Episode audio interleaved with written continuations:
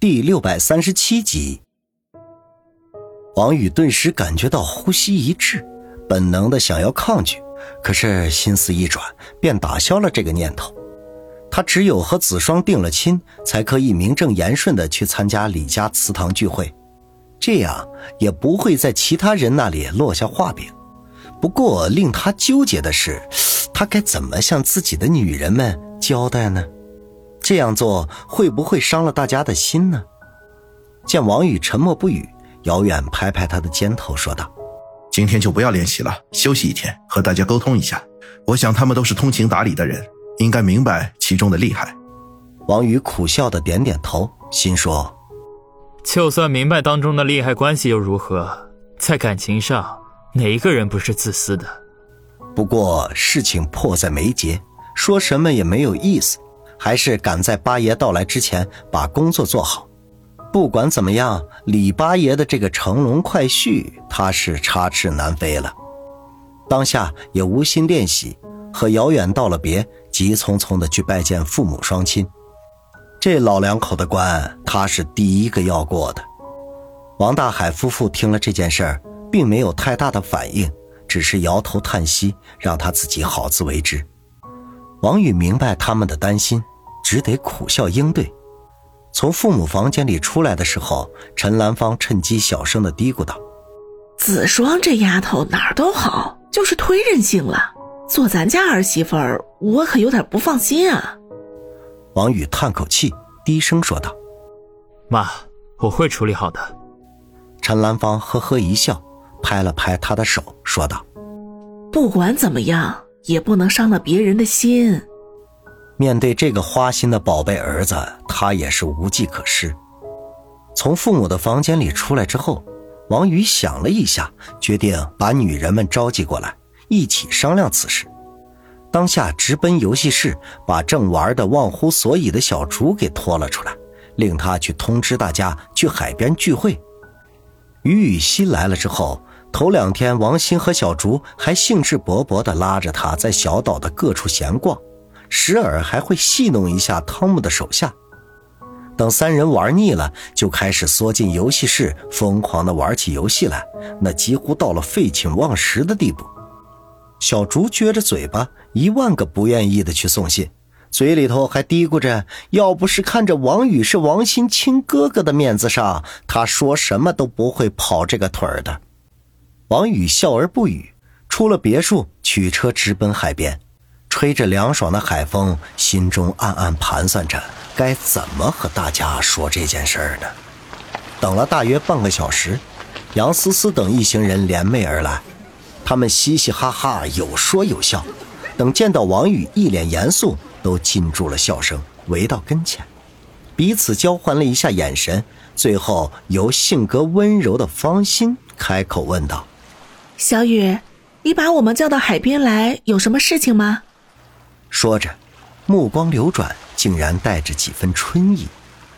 王宇看了其他人几眼，发现大家的表情和芳心都差不多，要么羞涩的目光游离，要么就火辣辣的看着他。心中不禁一动，暗道：莫非大家会错了意，以为我把他们叫到海边来要插插圈圈？想来。自从登上这座小岛，他一直就没有和任何女人亲热过。看样子大家也都挺煎熬的。一念及此，不由得暗笑。如果不是有正事儿，他倒是很高兴和女人们在海边做点爱做的事情。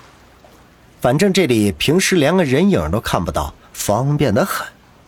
打消心头猥琐的念头，他咳嗽一声，正色地说道。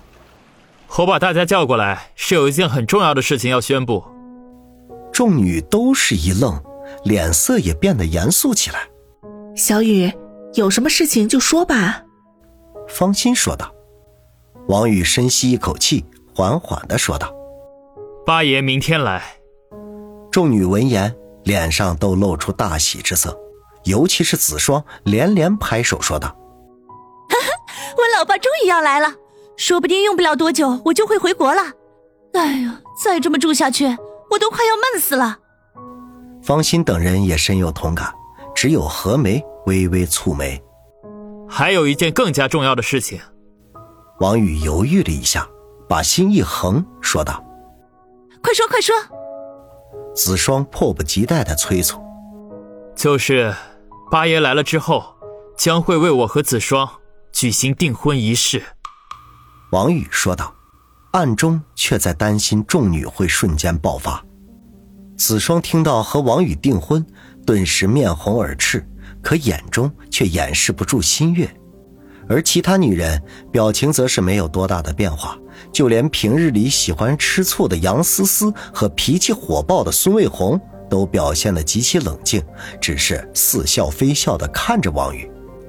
大家的反应超出了王宇的意料之外，使他心中更加的忐忑不安，结结巴巴的说道：“你们大家就没有什么想要说的吗？”杨思思白了他一眼，说道。有什么好说的？不就是订婚吗？又不是让你去西天拜佛求经。王宇呃了一声，顿时暴汗。孙卫红撇撇嘴说道：“我还以为有什么大不了的事儿呢，这么正经八百的。”舒心笑嘻嘻的说：“哼，八爷说是哪天了吗？我们大家得提前准备一下才好，一定要把子双妹子打扮的漂漂亮亮的。”见王宇瞠目结舌的样子，方心于心不忍，轻吐了口气，柔声的说道：“小雨，其实这件事我们私底下早就商量过了。如果说你一定要在我们当中娶一个的话，那就非子双莫属了。只要你成了八爷的姑爷，就等于是多了一层保护。就算是李九想要杀你，也是会有顾虑的。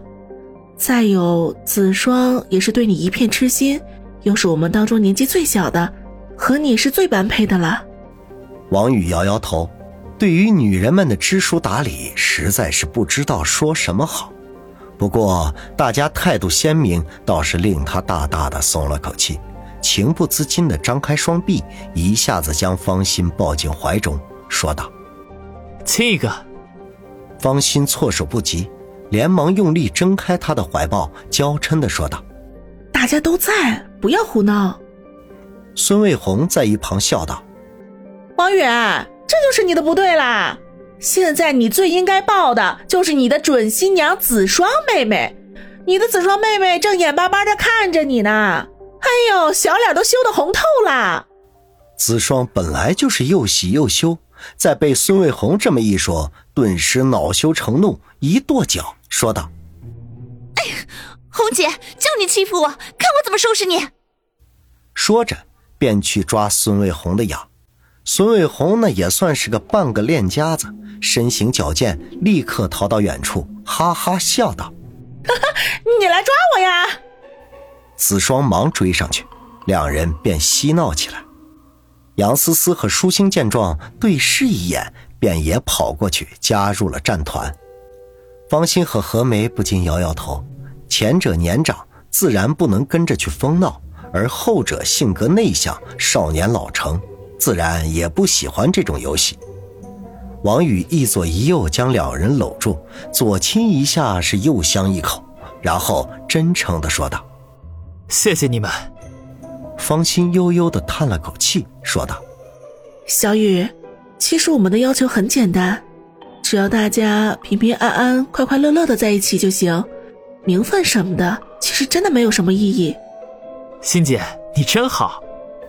王宇忍不住又亲了一口。就在这时，已经疯闹到远处的几女忽然停住，嘀咕了几句之后，孙卫红便大声的叫道：“你们快点过来，这里有个石洞，很宽敞的。”王宇闻言心头一跳，顿时就坏笑了起来，搂着方心和何梅就跑了过去。心中暗存：看来今天要舍命陪众女了。就是不知道胡神医说的什么夜遇二十女是真是假。次日中午，王宇早早的带着众人到那座停机坪等候八爷的到来。将近一点钟的时候，当初王宇等人乘坐的那架直升机缓缓地飞了过来，在停机坪上悬停片刻，这才降落下来。